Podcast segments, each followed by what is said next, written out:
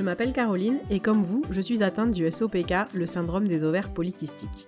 Après des années d'errance médicale, j'ai reçu mon diagnostic et j'ai passé les années suivantes à décortiquer le sujet sous tous les angles. Je ne suis pas médecin, mais je vis le SOPK au quotidien et je suis devenue une vraie pro sur le sujet. Si vous aussi vous êtes convaincu qu'une bonne compréhension du SOPK est la clé pour apprendre à bien vivre avec, si vous aussi vous avez envie de connaître les rouages de votre corps pour apprendre à maîtriser vos symptômes, alors vous êtes au bon endroit. Bienvenue dans la mécanique des cycles, le podcast à l'écoute de vos ovaires. Bonjour à toutes et bienvenue dans la mécanique des cycles, le podcast à l'écoute de vos ovaires. Vous écoutez l'épisode 11, le gaslighting médical.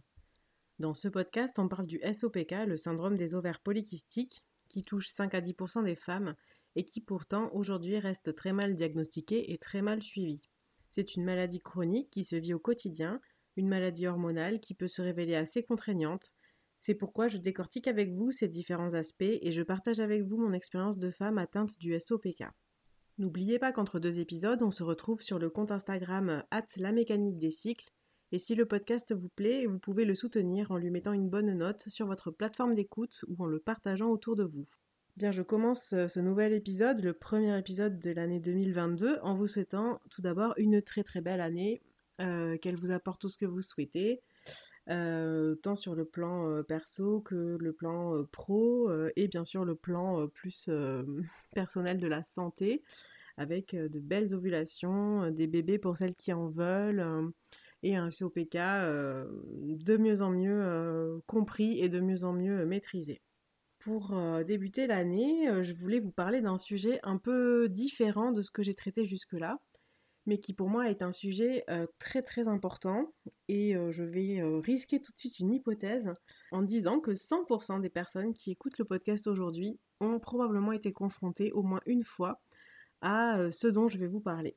On peut dire que la résistance à l'insuline, par exemple, c'est 70% des femmes qui ont un SOPK. L'infertilité ou l'hypofertilité, c'est j'ai pas de chiffres, mais la plupart des femmes. Mais vraiment, le sujet dont nous allons parler, vous y avez été forcément confrontés, j'en suis sûre, parce que vous êtes des femmes, parce que le SOPK est une maladie euh, gynécologique, parce que les symptômes sont multiples et concernent des sphères variées, provoquer des douleurs aussi bien physiques que psychologiques. Bref, on a tous les ingrédients pour une recette un peu catastrophe. Et donc le sujet du jour, c'est être confronté lors de rendez-vous médicaux à du euh, gaslighting ou medical gaslighting en anglais ou en français, si on peut dire du gaslighting médical. Alors de quoi est-ce qu'on parle euh, concrètement? Donc c'est le gaslighting en fait c'est une expression c'est un terme américain euh, qui, est issu d'un thriller des années 40, dans lequel euh, un mari manipule sa femme en lui faisant croire qu'elle devient folle, en, changeant plein de choses dans la maison, en jouant notamment avec les lumières, d'où euh, le terme de gaslight, donc la, la lumière au, gaz à l'époque, et tout en lui disant que non, non, rien ne change, il n'y a pas de problème, euh, ni avec la lumière, ni avec les choses qui disparaissent, hein, et que finalement tout ça c'est dans sa tête. Donc le gaslighting c'est une expression pour désigner cette technique de manipulation, en fait, hein, c'est persuader quelqu'un euh, que ce qu'il ou elle voit, ce qu'il ou elle ressent, euh, n'existe pas, de manière à ce que cette personne doute de ses observations et de son ressenti, et qu'elle finisse par accepter la version de l'autre personne. Donc le gaslighting, c'est ni plus ni moins que de la violence psychologique. Il n'y a pas de traduction mot à mot pour euh, le gaslighting, donc je vais continuer d'utiliser ce mot euh, anglais. On pourrait quand même tenter des traductions euh, comme par exemple le fait de nier l'expérience de l'autre, refuser d'écouter l'autre et même peut-être un peu une expression type vous embrumer le cerveau. Donc ça c'est une traduction toute personnelle mais voilà, c'est pour vous donner un peu, poser un peu les choses. Euh, c'est intéressant de le remarquer, euh, de parler de ce medical, medical gaslighting, donc le, gaslighting, mais vraiment dans le champ euh, des, consultations médicales, parce qu'on parle de plus en plus de violences médicales, et notamment des violences gynécologiques et obstétricales, et je pense que c'est important de se souvenir aussi que la violence peut être psychologique, et, qu'il ne faut pas non plus le négliger. Donc concrètement, qu'est-ce qui se passe quand on est victime de, gaslighting ou de medical gaslighting? Le schéma un peu classique, hein, un rendez-vous médical, vous venez pour une consultation, vous avez des symptômes, vous avez des douleurs par exemple, vous n'avez pas vos règles, vous avez hum, des règles très abondantes quand vous les avez, les symptômes donc un peu classiques du SOPK. Hein. Euh, des changements d'humeur, euh, prise de poids, des choses comme ça. Vous essayez d'amorcer la discussion avec euh, le ou la professionnel de santé et la réponse fuse. Mais, mais non, mais enfin, madame, il n'y a pas de problème. Probablement, comme c'est souvent le cas, assorti d'un joli prenez la pilule, madame, et tout ira beaucoup mieux. Alors, je ne vais pas rentrer aujourd'hui sur le sujet de la pilule en détail. Mais c'est vrai qu'en décortiquant ce sujet pour vous aujourd'hui, je me suis dit quand même que la pilule c'était un peu le bras armé du gaslighting des gynécos. Mais bon voilà, je ne rentre pas plus dans les détails aujourd'hui. mais donc en gros, vous exprimez un mal-être et on vous répond un peu circuler, il n'y a rien à voir. ou alternativement, par exemple, revenez quand vous voudrez des enfants. C'est un autre grand classique du, du, SOPK et une de mes phrases préférées entre guillemets. Et comme c'est peut-être un professionnel que vous allez quand même continuer à voir, pour, euh, parce que voilà, parce que c'est votre médecin qui vous suit, parce qu'il n'y en a pas forcément beaucoup autour de vous, euh, parce que juste euh, vous êtes, vous avez l'habitude d'aller là et que vous avez du mal à, changer. moi, je sais que c'est, par exemple, c'est tout à fait mon, cas. Moi, j'ai une espèce de toujours de sentiment de, loyauté qui s'installe quand je vois un professionnel de santé, alors qu'en fait, rien ne vous attache. Hein. Euh, mais donc vous risquez probablement de, continuer à voir cette personne. Petit à petit, vous allez vous laisser convaincre que qu'il a raison. Peut-être même qu'à la première consultation, d'ailleurs, vous pouvez vous laisser convaincre que c'est lui qui a raison, lui ou, elle. Et c'est euh, bah, tout à fait normal, hein, parce que déjà, il a une position quand même de sachant, donc des gens qui ont fait 10 années ou plus d'études de, médecine, euh, qui ont toujours une position qui est plus ou moins une position d'autorité, parce que socialement, c'est ce, que, ce que notre société quand même euh, pose. Euh, ça peut être renforcé encore plus par votre éducation. Euh, moi, je sais que je suis d'une famille où le médecin, c'est la personne, c'est la personne qui sait, et quand le médecin dit quelque chose, on, fait ce que dit le médecin. Et donc, vous finissez par croire que le problème, c'est vous, et que finalement, bah oui, c'est peut-être dans votre tête ces histoires de, de douleur, ces questions que vous vous posez, peut-être euh, assorti aussi d'un petit vous seriez pas un petit peu stressé par hasard? Euh, détendez-vous ça ira mieux qui sont un peu les grands classiques qu'on peut renvoyer euh, aux, patients et notamment aux femmes hein, j'insiste quand même sur, sur cet aspect là surtout bon vu qu'on parle du SOPK et ce petit jeu là peut durer quand même assez longtemps peut durer sur plusieurs années. Donc coucou l'errance médicale. Et pose un peu un cadre, euh, bah, de relation qui, ne va pas, qui ne va pas vous aider à résoudre, euh, à résoudre vos problèmes médicaux. Et la cerise sur le gâteau, c'est qu'au bout d'un moment, vous pouvez même tomber dans une forme de ce qu'on pourrait appeler euh, l'auto-gaslighting. Donc vous allez vous auto-gaslighter en quelque sorte. C'est pas un terme que j'ai inventé, hein, c'est un terme que j'ai entendu dans un podcast récemment qui est le podcast Change ma vie, que j'écoute très régulièrement et que je vous conseille vraiment, qui est un podcast de développement personnel qui peut vous apporter plein plein de choses, euh, notamment au niveau euh, de la gestion des émotions. Et euh, alors en l'occurrence, je me suis beaucoup basée sur deux épisodes de ce podcast, c'est l'épisode 164, Nier l'expérience des autres, et l'épisode 211, Je veux juste me sentir mieux, donc du podcast Change ma vie. Euh, mais donc voilà, vous risquez de vous auto-gaslighter ou de faire de l'auto-gaslighting, c'est-à-dire que vous allez être de plus en plus déconnecté de, de vous, de vos symptômes, de vos émotions, de vos sensations, et vous n'allez plus savoir évaluer en fait ce qui vous convient ou pas dans la relation avec le soignant, et finir par penser que finalement, bah, ils ont sûrement euh, raison, surtout s'ils sont plusieurs à vous le dire. Vous allez retomber voilà, sur cette pensée, c'est dans ma tête, avec un sentiment finalement de, décalage et d'impuissance aussi, euh, et beaucoup de, mal-être, tant que vous allez être déconnecté de vous-même. Et en fait, du coup, vous vous appliquez à vous-même cette violence psychologique, et bah, ça, on ne veut pas du tout ça en fait. Euh, pour, pour s'accompagner bien dans, sa maladie, euh, vraiment la, dernière chose à faire, c'est de, commencer par arrêter de, s'écouter soi-même.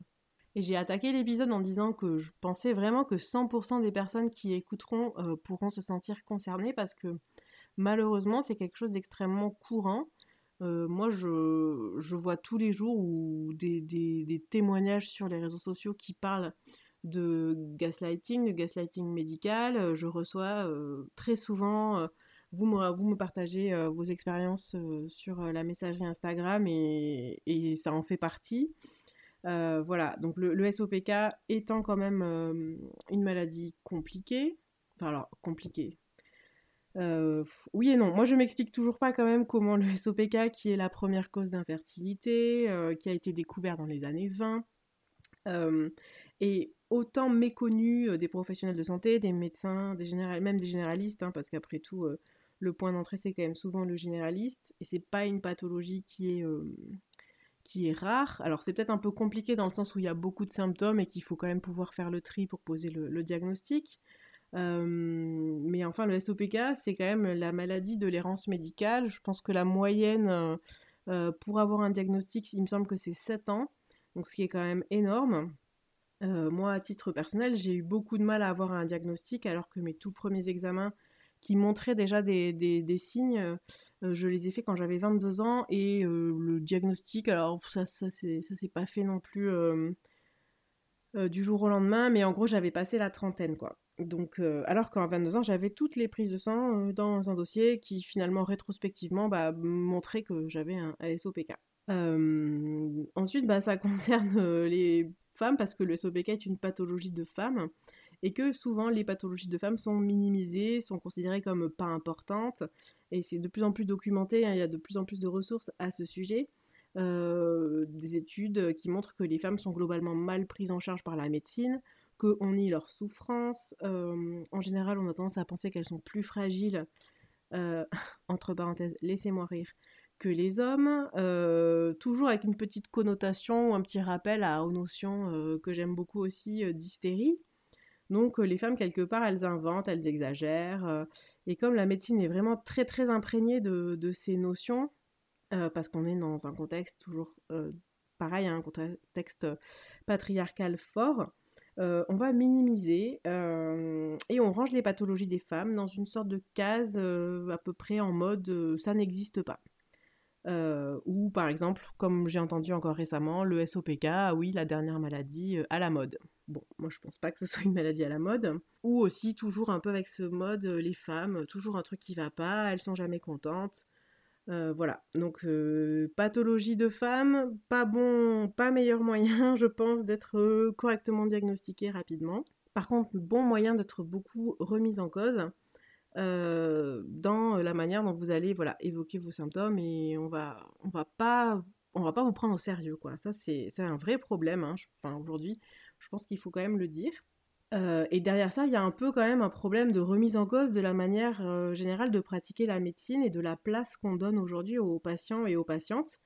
Euh, on est clairement de plus en plus des patientes informées. Moi, la première, hein, les, les, langues se délient. On a l'impact de l'Internet et des réseaux sociaux qui permettent de se documenter.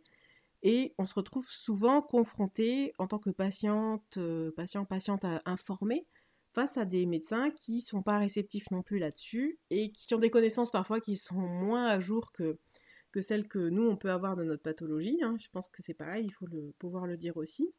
Et ça, ça crée un climat euh, un peu de tension. Euh, et c'est propice aussi à ce que euh, quand nous on vient avec des questions, avec finalement des, des, symptômes qui sont clairement exprimés, on se prend le mur en face, non, non, madame, c'est pas possible, mais non, ou c'est pas possible, ou c'est pas un problème. c'est ça un peu aussi le qui est compliqué, c'est que quand on vous renvoie qu'il n'y a pas de problème, bah c'est ça, ça, pose problème, si j'ose dire. Tout ça, c'est un mécanisme des relations humaines, hein, c'est un mécanisme du, du cerveau. donc c'est ce que je disais tout à l'heure, le gaslighting, c'est nier l'expérience de l'autre je pose ici que c'est quelque chose qu'on fait tous par ailleurs, tous et toutes. Et c'est intéressant de regarder pourquoi. Là encore, je me base sur le podcast Change ma vie. Quand l'expérience des autres ne nous arrange pas en fait, ou diffère de nos croyances, de ce qu'on a besoin de voir ou d'entendre, on va avoir tendance, le cerveau va avoir tendance en première intention à dire non c'est pas ça ou non c'est pas vrai en fait. Donc on le fait tous et toutes à notre propre échelle. Euh, sur un plan même de développement ah, pardon sur un plan de développement personnel c'est intéressant euh, aussi d'essayer de repérer ça même pour soi dans nos relations avec les autres que ce soit amicales de couple avec les enfants. Euh, ça permet aussi de comprendre pourquoi ça arrive. Et c'est pas du tout une manière de l'excuser mais c'est vraiment intéressant de comprendre le mécanisme.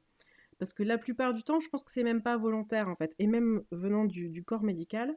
encore une fois, pas du tout pour excuser, mais disons que c'est tellement ancré dans le système, avec aussi cette, cette, position toujours du sachant, qui crée déjà une relation qui est un peu inégale hein, sur, de base entre le, patient et son médecin, que ça arrive en fait vraiment très très souvent. Euh, typiquement, c'est votre exemple de vous prenez des médicaments, on vous a prescrit des, médicaments euh, dont vous constatez qu'ils ne fonctionnent pas euh, très bien, ou vous prenez la pilule et il y a beaucoup d'effets secondaires, ça, vous, ça ne vous va pas. Et quand vous allez verbaliser ces constats, en face, vous allez être face à des médecins qui vont avoir un besoin fort de se raccrocher à, cette médecine euh, allopathique qu'ils connaissent euh, et que c'est ce qu'ils ont appris. Donc de toute façon, ils pensent que c'est ça la bonne réponse. Euh, et on va avoir tendance à penser que le problème finalement, bah, si le médicament ne va pas, c'est que c'est le patient qui va pas, c'est pas le médicament. Parce que finalement, c'est pour le médecin, c'est une information qui est contrariante parce que je prescris des médicaments toute la journée, la médecine que je pratique est basée là-dessus. Donc si on commence à dire que ça ne va pas, euh, que la pilule ça pose problème parce que finalement euh, ça, me, ça me fait beaucoup d'effets secondaires, euh, bah moi ça m'arrange pas en fait en tant que médecin qu'on vient de me dire ça. Si je suis pas ouvert ouverte à l'expérience de vie de, l'autre en fait. donc on va avoir tendance de manière voilà complètement humaine à aller bah, nier l'expérience de l'autre et à avoir une résistance en fait qui, est créée par cette, c'est ce qu'on appelle une dissonance cognitive dans le, dans le cerveau. Ça ne colle pas à ma grille de lecture, donc je cherche pas à voir la problématique de la personne, mais je vais plutôt lui dire que c'est elle qui a un problème.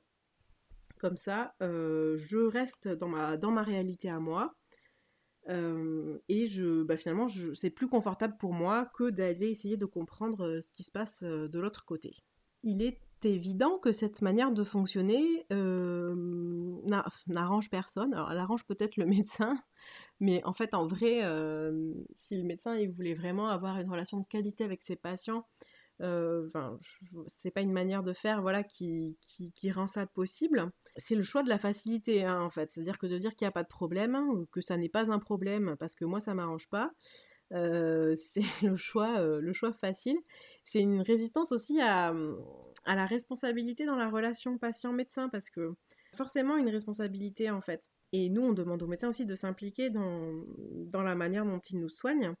Et pas d'avoir un réflexe plutôt qui est un réflexe d'évitement. Bah finalement, moi, je veux pas que ce soit ma faute, donc je veux pas qu'on me dise que j'ai prescrit le mauvais médicament et que du coup, si cette personne elle se sent pas bien, c'est ma faute. Euh, je veux pas être pris en défaut, je veux pas non plus peut-être devoir résoudre le problème, alors que encore une fois, voilà, c'est quelque chose malheureusement qui est très très ancré, je pense, chez les médecins. C'est un peu cette toute résolution de tout par, par les médicaments qui, sur le SOPK, euh, fonctionnent très mal quand même euh, et qui amènent très régulièrement, je pense, les médecins à, voilà, à nous renvoyer que finalement, c'est nous qui avons un problème. quoi.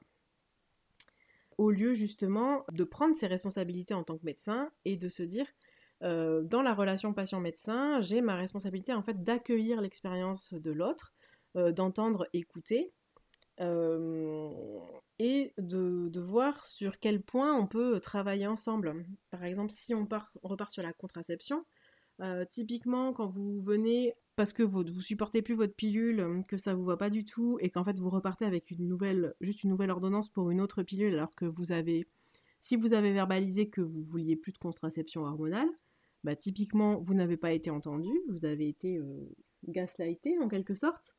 Et c'est un échec pour les deux, alors que a priori on aurait pu se dire que le médecin peut dire ok, donc euh, bah moi je peux pas vous prescrire grand chose d'autre que de la contraception hormonale, donc je vous laisse, euh, je vous laisse voir de votre côté si les méthodes euh, d'observation du cycle par exemple peuvent vous convenir ou le préservatif, et pas forcément vous laisser partir en vous disant que vous êtes juste une inconsciente qui prend pas la pilule et que du coup dans six mois vous serez enceinte, ce qui est quand même pareil un grand classique dans les consultations de gynécologie.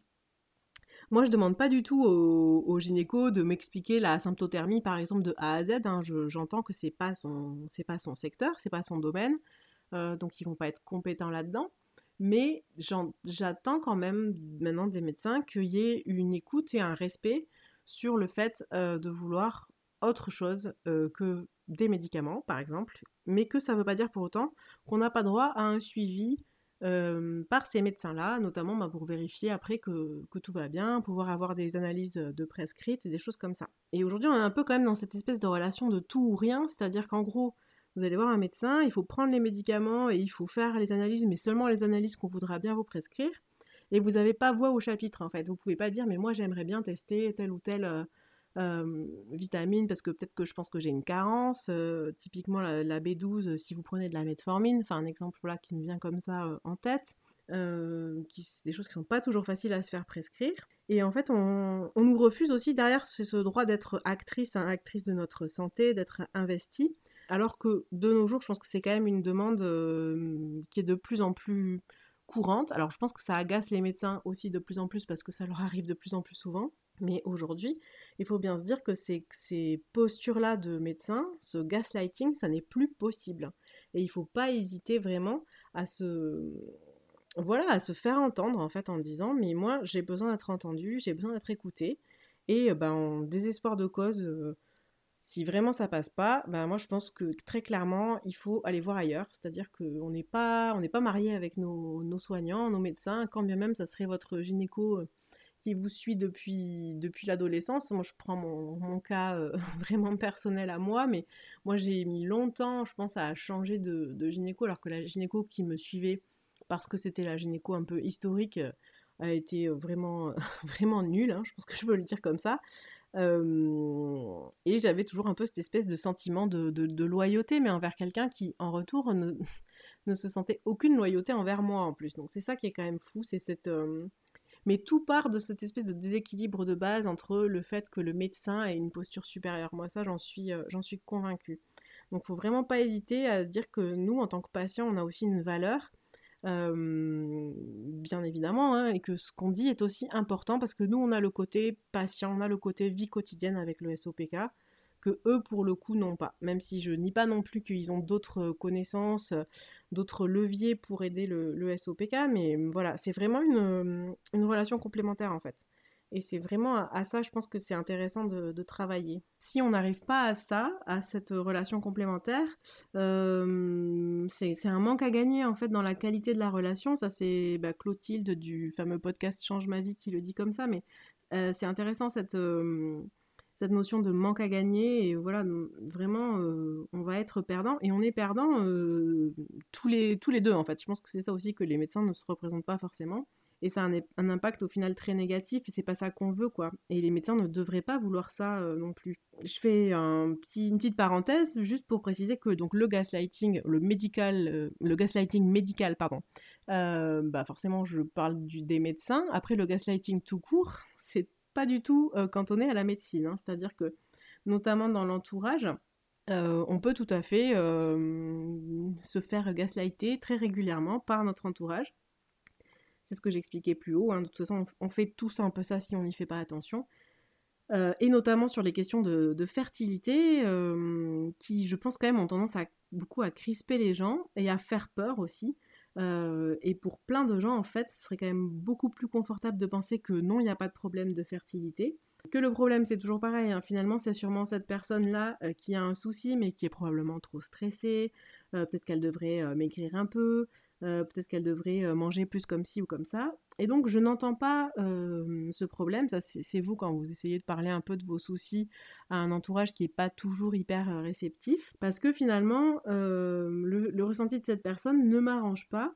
moi, je voudrais plutôt croire qu'il n'y a pas de problème de fertilité parce que peut-être que moi aussi, bientôt, je voudrais un bébé et j'ai pas envie de me dire que ça pourrait m'arriver à moi aussi, en fait.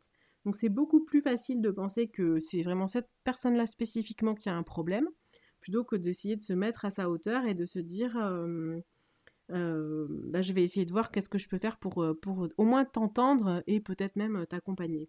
Donc c'est tout à fait possible dans l'entourage aussi. Voilà, je voulais quand même le dire que c'est pas cantonné à la relation médicale, mais c'est vraiment problématique pour le coup dans la relation médicale parce que ça complique la vie là où la médecine devrait être une aide en fait. C'est une explication majeure pour moi à l'errance médicale.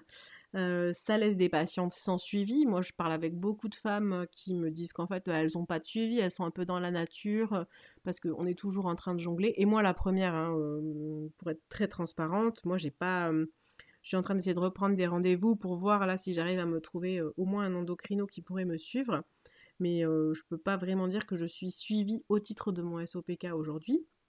Alors que par ailleurs, on a quand même beaucoup de messages, dans le peu de prévention qui est fait sur le SOPK, on a quand même beaucoup de messages, euh, notamment des associations qui nous disent qu'il faudrait être suivi parce que le SOPK, c'est à prendre au sérieux, ce qui est vrai. Hein.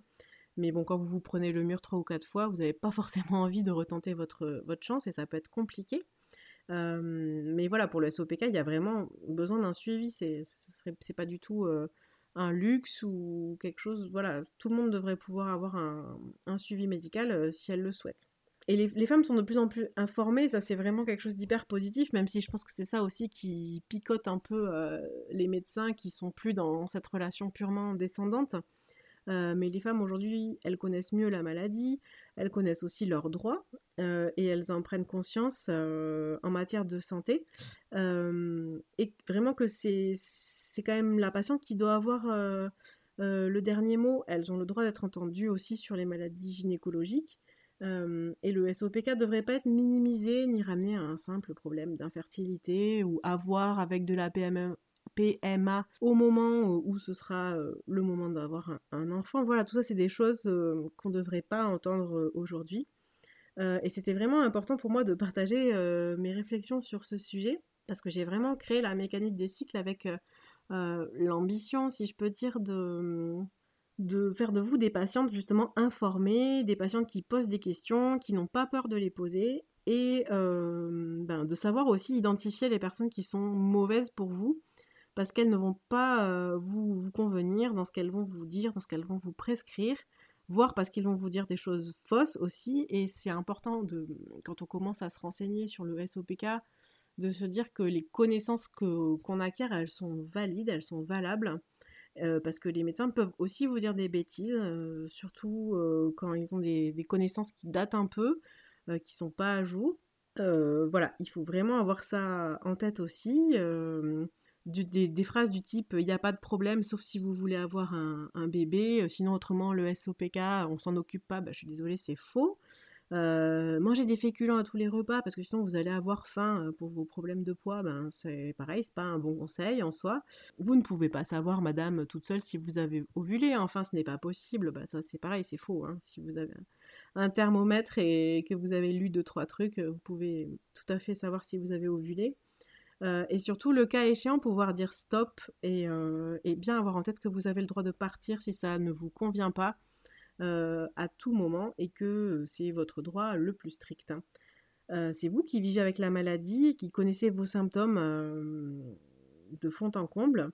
et il y a vraiment 99,99% de chances que ça ne soit pas dans votre tête si vous allez voir un médecin pour, pour un problème et que non plus vous cherchez pas d'ailleurs à, attirer l'attention ou des choses comme ça. Donc voilà, donc vraiment c'est une notion qu'il faut avoir en tête, ce gaslighting, je pense, parce que c'est hyper courant pour, euh, pour le SOPK. C'est dommage que le mot n'existe pas, mais presque on pourrait se dire, si cela arrive, en fait, si un médecin vous le, vous, le fait, il faudrait pouvoir euh, en dire, lui dire, enfin le confronter, en fait, lui dire mais eh oh là vous êtes en train de me, de me gaslighter, alors voilà, vous êtes en train de nier mon expérience, nier ma réalité. Euh, et si je vous dis que tel ou tel symptôme, euh, je, le ressens, je l'ai, euh, je veux creuser tel ou tel aspect de la maladie, c'est votre job de m'accompagner et de travailler avec moi en fait. Et ça, je pense que c'est aujourd'hui, c'est quelque chose qui fait défaut et c'est vraiment quelque chose qu'il faudrait que plus de de médecins mettent en place, c'est vraiment la relation en fait, le travailler sur une relation équilibrée. Parce que vous, vous avez besoin de pouvoir parler librement, euh, d'être entendu et qu'on vous apporte une expertise médicale en fait. Euh, vous, vous apportez votre expertise de patiente, mais y a... et eux apportent une expertise médicale. Et le, le suivi de la maladie doit se faire euh, dans la balance des deux en fait. Et puis c'est quand même vous qui vivez avec la maladie tous les jours. Donc voilà, c'est vraiment... Ça, ça serait plus pour recadrer les choses dans une relation qui se passe pas bien.